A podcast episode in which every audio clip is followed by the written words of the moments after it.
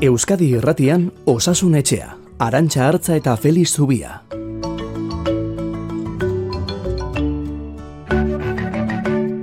Aspaldi honetako daturik onenak hartuta gatoz gaurko saiora. Gu baikor, zurtziaz, eh? baina baikor. Eta bestelakorik behar baldin bada, Feliz Zubiak esan dezala. Zuek, zer moduz, egun ondenoi hemen Euskadi Irratian Osasun Etxetik.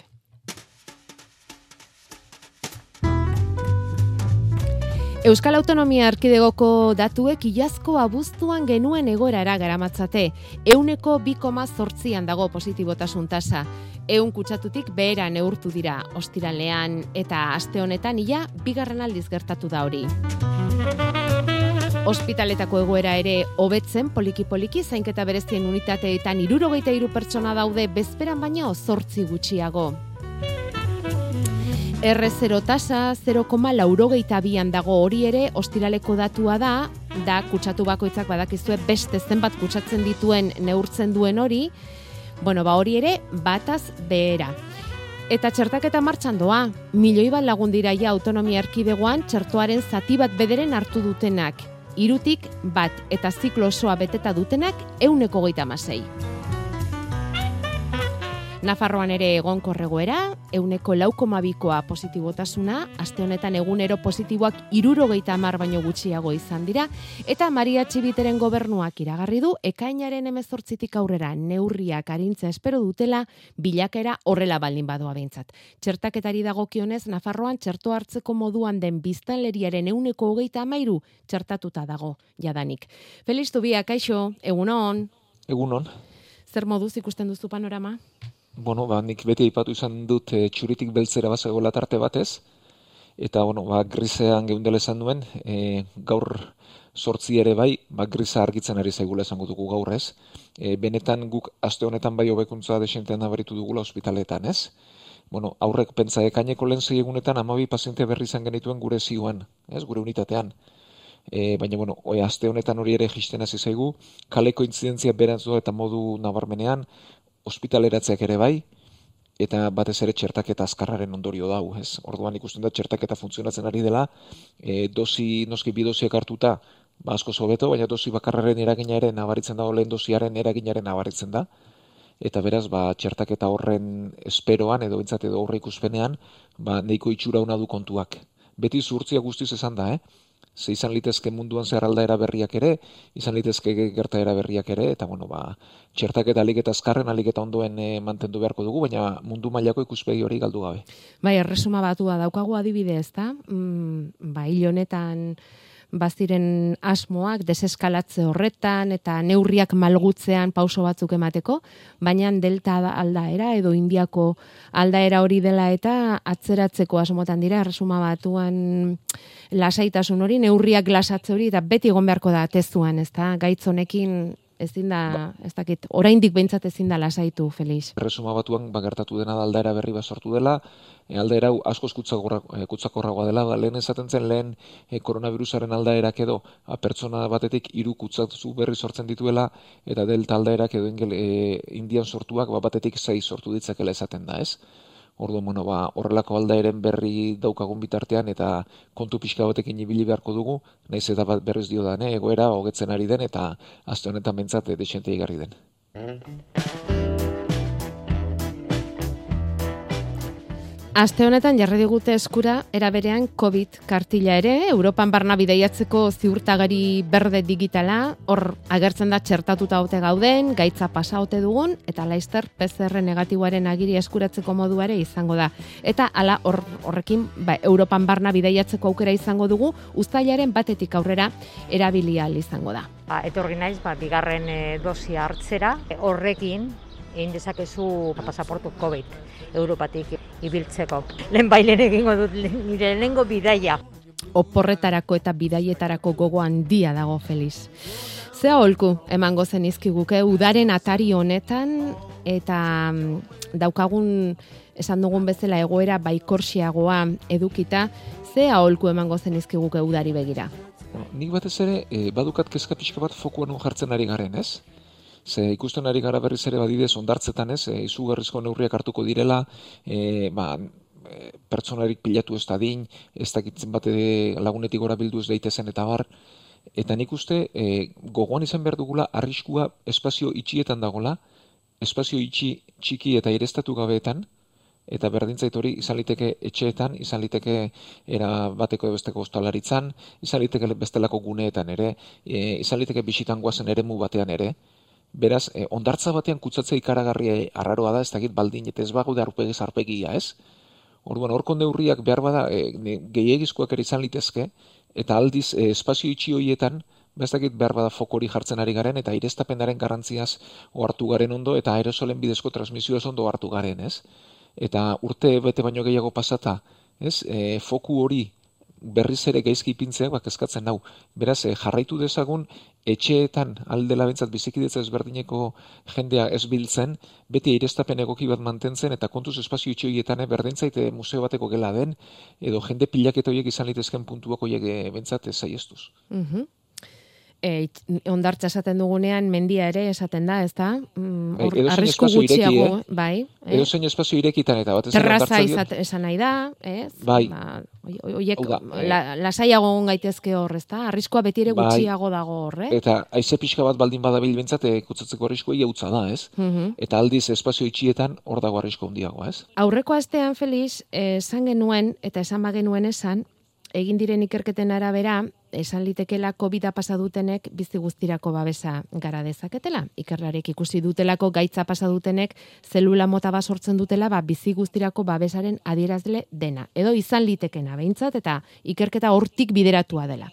Bueno, ba hori entzun eta inguratu zaizkigu entzule bat baino gehiago, esan ez mereziote duen txerto hartzea koronavirusa pasa ondoren. Gaitza pasa eta gero merezi alduen txerto hartzeak. Bueno, ba, hemen egiten ari dena da, e, zuhurtzizko neurri bat hartu, ez? Hau da, e, aipatu genuen gaur sortzi nola, ba, natxur e, aldizkarian azaldu zen ikerketorek zioen, ez? E, sortzen diren defentzak bizi guztirako motakoak direla, baina egia dau portzentaje batean betetzen dela, ez? E, berkutzatze kasuak oso oso gutxi dira. E, irurogeita bosturtetik gorakoak ia utzaren urrengo, baina bakarren bat bada. Eta gero irurogeita bosturtetik gora gehiago. Orduan egin dena da zuhurtzi moduan, ba, irurogeita bosturtetik berakoek zei hilabete pasaundoren dozi bat eman, batez ere defensa horiek memoria mantendu dezaten edo denbora luzeagoz mantendu litezken, egia da behar bada e, goigu mailako neurri badela, baina bueno, egoerak ala eskatzen duelako hartu da neurri hori, eta irurogeita bosturtetik berakoetan berriz, ba, gaitza pasa eta edozein momentutan bi dozi ba, gaitza pasa ez dutenek bezalaxe, ez? Hori da hartu den neurria e, ziurrenik goiko maila batean jarrita, ez? Baina transmisioa mozteko, bon, nik uste dakigun e, jakintzarekin, ez, jakintza sortzen ari gara etengabean, baina orain dakigunarekin, ba, neurri egokia dela, eta hor dago betiko zalantza, ez, dozi berriak beharko dira, ba, ez dakigu. Ez, ba, hori ja, demorak argituko bai, digu. Bai, bai.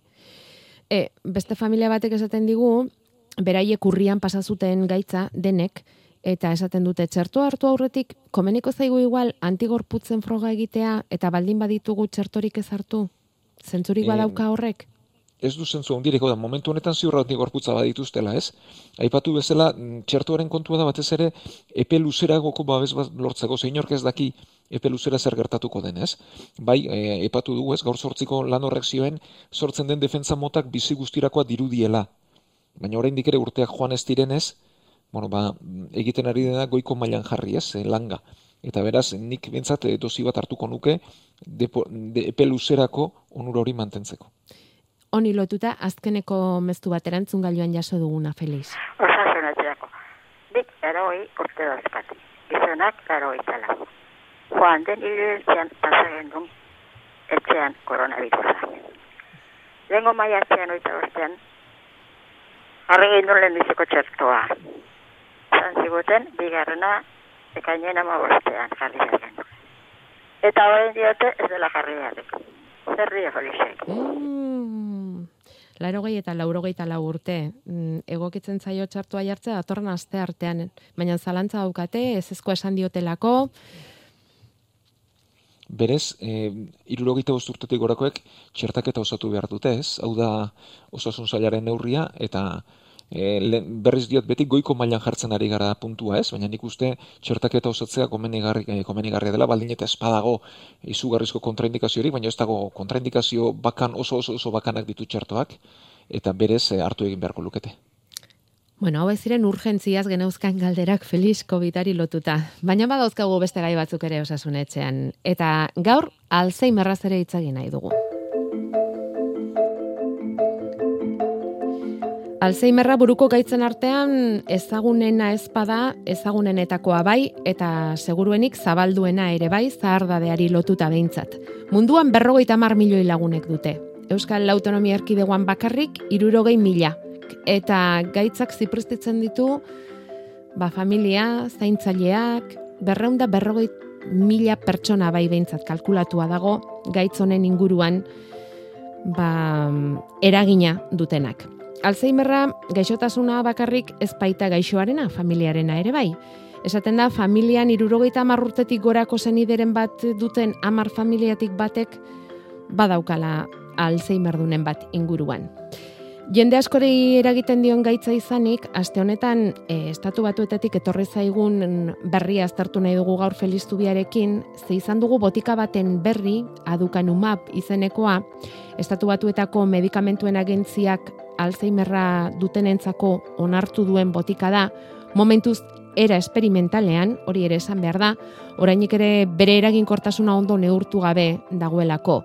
Neurtua dagoena da, biogen multinazionalaren botika honek, mm, pazienteko eta urteko zenbateko gastua eragiten duen, eta da berrogei mila eurotakoa. Pazienteko eta urteko. Eta horri eustea, ez da erraza edo zein osasun sistementzat eta hor sortu da ba eraginkortasuna eta praktikotasunaren artean halako gorabera eta dikotomia bat, ezta? Felix, letra txikiari begiratuta zer jakin beharko genuke adukanuma bueno. botika honi buruz? E, lehenik eta ben pixka bat, gaitzaren oinarrira bueltatuko gara, ez? Bueno, Alzheimerra e, gaiz, e, jatorri ez ezaguneko gaixotasun bada, eta badakigu garunean ba, pilatzen dena proteina desegoki badela, e, beta amiloide proteina esaten dioguna. Eta proteina hau pilatzen den tokian, ba, garunean zulotxoak sortzen zaizkigu, eta garuna ba, pipia jota, ez, zitza jota bezala geldituko litzateke, geroz eta gehiago edo aurreratzen den gaitz bat izanik, ez? E, garunean, ba, puntutxo hauek sortzen dira, eta puntutxo hauek neuronak deskonektatzen dituzte, ez? Garunaren eremuak deskonektatzen dituzte. Orduan, e, adukanumab e, botika hau antigorputz monoklonal bada, eta bere helburua egiten duena da, bueno, antigorputz monoklonalak eh, labur-laburren azalduko ditut, edira antigorputz berezi batzuk laborategian sortuak, gorputzaren egitura ezberdinen aurka, eta nahi dituguna da, ba, egitura desegoki hauek blokeatu. Eta kasu honetan nahi dena da beta amiloidearen ba, pilaketa hori blokeatu e, bueno, e, antzerako botikak erabiltzen dira, baina beste helburu batekin, bau da, blokeatu nahi dena e, bat ala beste izanik, adibidez minbizia tratatzeko, edo gaixotasun erreumatologikoetan, ez? E, tratamendu biologiko izan ere ematen zaie. Orduan, kasu honetan bat sortu dute Alzheimerren aurka. Eta egia da, bere eraginkortasuna oso oso oso eztabaida gerga dela. E, bi ikerketa daude, batek euneko geite iruko hobekuntza ematen du gaitza atzeratzean, ze gaitza ezin da sendatu, ez? egindako kaltea hor dago, gaitza atzeratzeko balioko luke, besteak berriz erakutsi du ez duela ezertarako balio eta ez duela funtzionatzen. Ilean behin ematen da, baditu albo ondorioak ere, garun ere ma e, eragin dezake, eta nik irakurri dudan e, neurologiako elkarte guztiek diote ez duela balio edo bentsat ez dagoela nahikoa froga hau erabiltzeko. Prezioa zero izan da ere, doainik izan da ere, ez dagoela frogarik esaten dute neurologiako elkarte eta ditu guztiek. E, Ameriketako bat, e, botiken agentziak FDAk esan du, beste ikerketa bat egitearen baldintzapean ematen duela baimena. Beraz, nahiko deigarria da e, nola eman duten baimena, ez? Nik bintzat ez nuke emango. Baina, bueno, ba, eman dute eta badiru dior, ba, gaixoen elkartek ere presio handi egin dutela zerbait nahita. Baina nik e, berriz diote, nik nire etxean banukazu bat ez nuke erabiliko. Ja. Hori da, beraz, botika berriekin dagoen e, presioa. Eta gero bigarrena da, prezioa, hmm. ez, ze, hmm. ze balio duten. Hau da, berrogei mil euro urtean, eta pentsa zema pertsona lirateken, ez?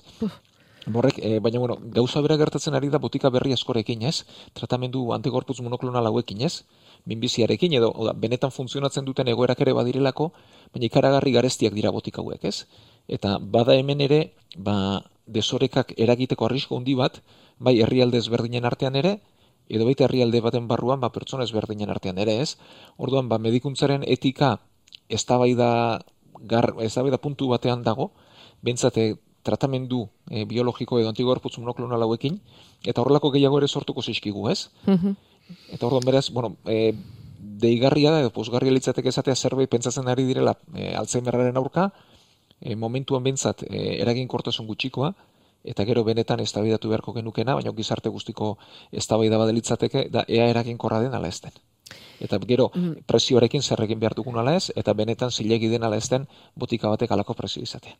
Ja interesgarria da gogo eta interesgarria da eztabaida gustora jarrituko genuke Feliz esate baterako galdetuko genizuke gustora zerke egiten duen botika bat garestiago edo merkeago zeren baitan ezartzen zaie botikei prezioa eta baleudeke galderake ba, baina bai, bai, bai, luze joko liguke. e, Feliz luze joko liguke eta entzule askoren galderak berriz ere zakuan geratuko lirateke eta ez ez, ez du horrelakorik egin behar. Urrengo mezu hau gainera eskerrek emateko mezu polit bada eta horrelakoak ere behar ditugu tartean.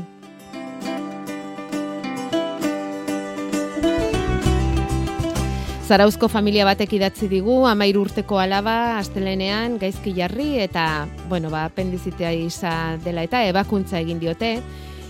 Eta idatzi diguna, ama, e, bueno, ba, aitortzen digu berak, azken aldian kexak entzun dituela, covid dela eta ez direla beste gaixotasunak hartatzen, medikuek ez dituztela gaixoak ikusten, telefonoko harreta izaten dela, eta hori oso oso seguru ere ez dela izaten batzuetan, edo ez behintzat oso erraza, eta berak ere bazituela horren inguruko errezeloak, Bazorionez, esaten du, beste realitate bat ikusi dut, eta eskerrak emateko idazten dizuet pediatriari, e, pediatrari, donosti ospitaleko ekipo osoari, entzule honek dio, e, emakume gazte, euskaldun eta profesional bikainak aurkitu dituela, e, beretzat oso gogorra izan den esperientzia batean.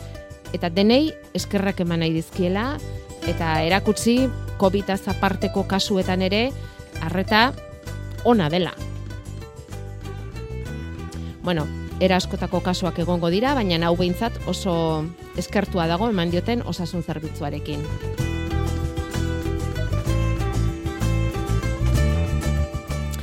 Bueno, alopezia edo hilea galtzea feliz. Ez dakit zergatik, baina oso denbora gutxian hiru mezu jaso ditugu arazo hau sufritzen duten hiru pertsonen gandik. Lendabiziko amairu urteko gaztetxo bat da, hilea erori zaio, koro, e, korro moduko batean, analiziak egin dizkiote eta ondo daudela diote, baina galdetu nahi dizute zergatik izan liteken hori hortik hasiko gara? Bai, bueno, hiru galderak elkarren gainean etorri zaizkigu eta balio digu gaia pixka balantzeko, ez? Mm Bueno, alopeziariko ikoena guk androgenikoa esaten dioguna da, ez? Gizonezkoetan bazaltzen ari den e, gertaera hori berez hori ez litzateke gaixotasun bat, ez?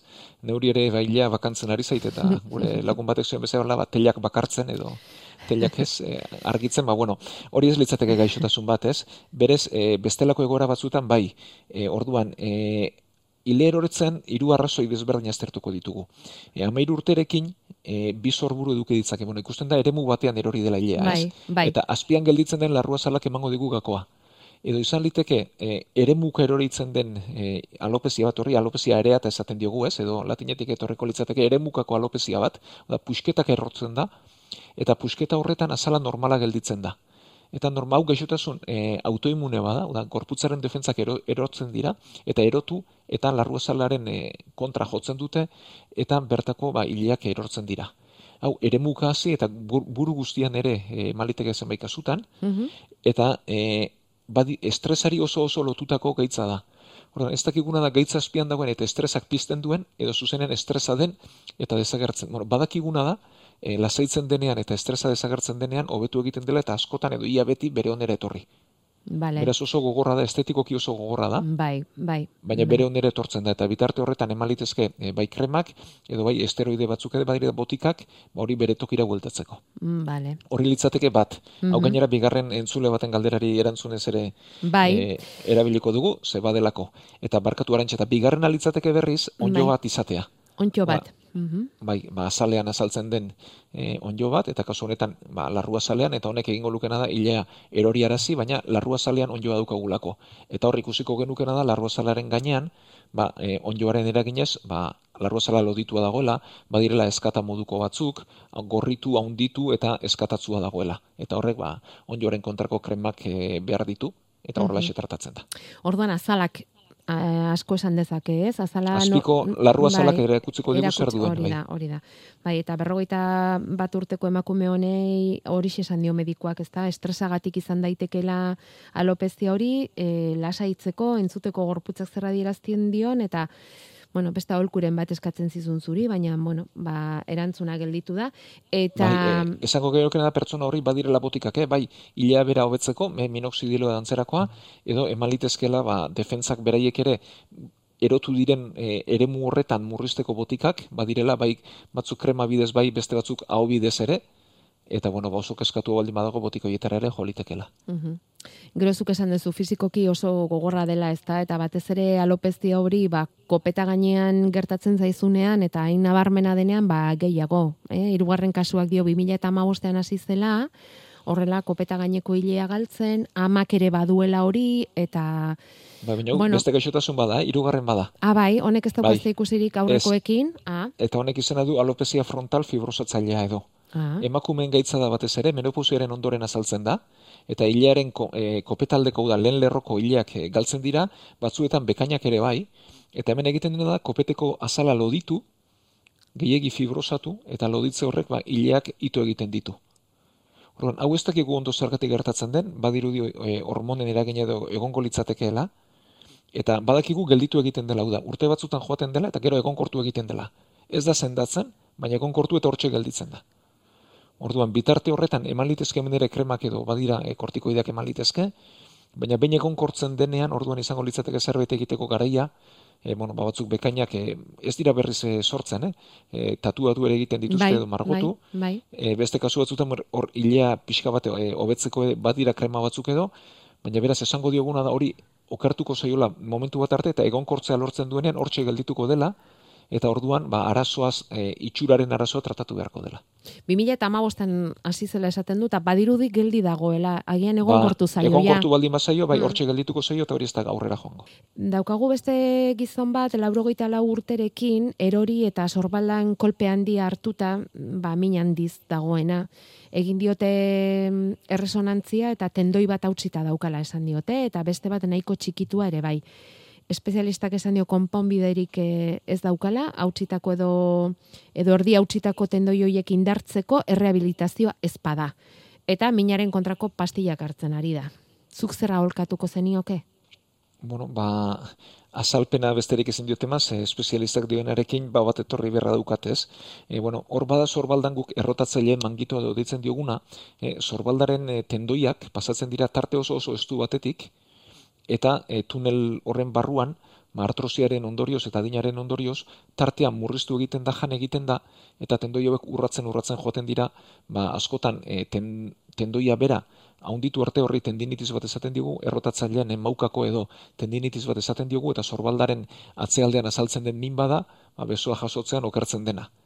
Ez? Eta denborarekin eten egin liteke tendoia. E, tendoiaren ebakuntzak emaitzaneko txarrak ditu orokorrean gorpuz guztian eta hemen bereziki, eta egiten denean ba pertsona oso oso gaztetan bakarrik egiten da. Baina behin berrogeita mar berrogeita ma urtetik gora ez da askotan egiten. Eta beraz, errehabilitazioa da erremedioa, errehabilitazioarekin mina harintzen da, errehabilitazioarekin e, funtzio hobetu liteke, eta hori da daukan aukera.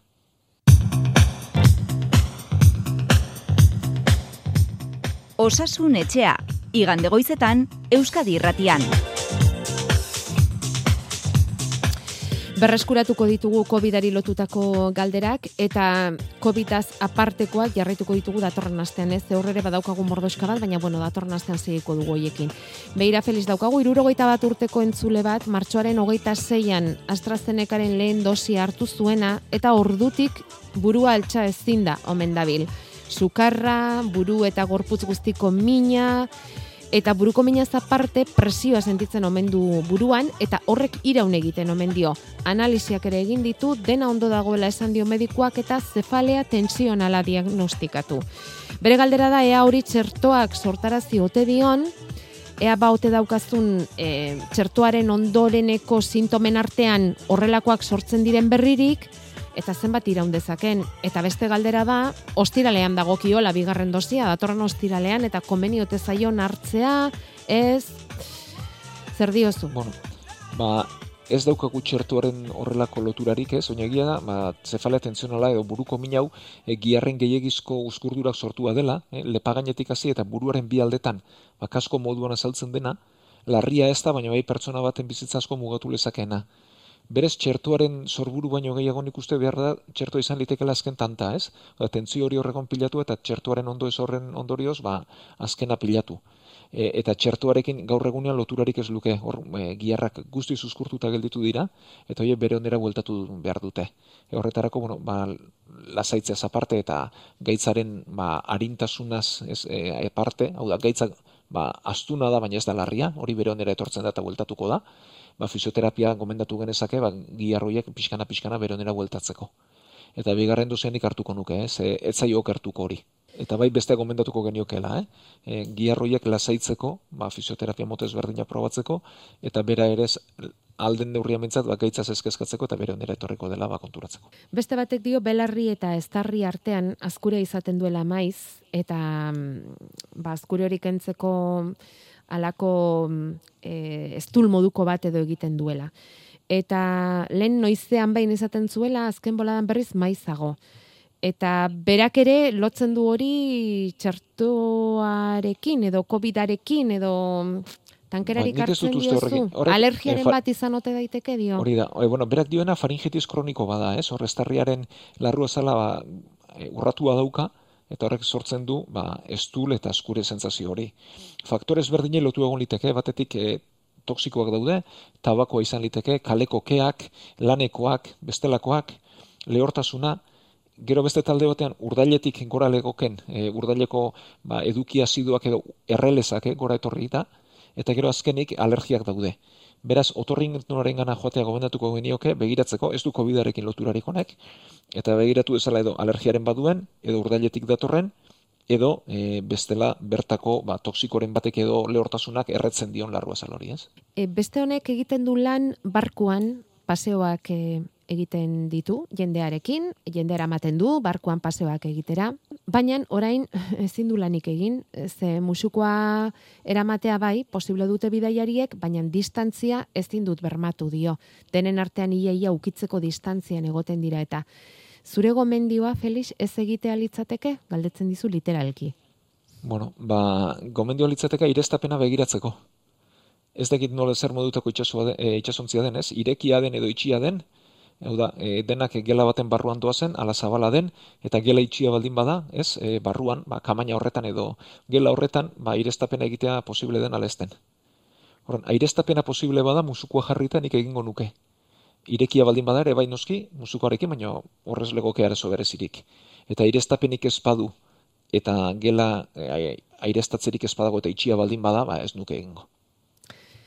Airestapena da klabea, eta mm, aire librean baldin bagabiltza, hasierako puntura goaz azkenean, eh?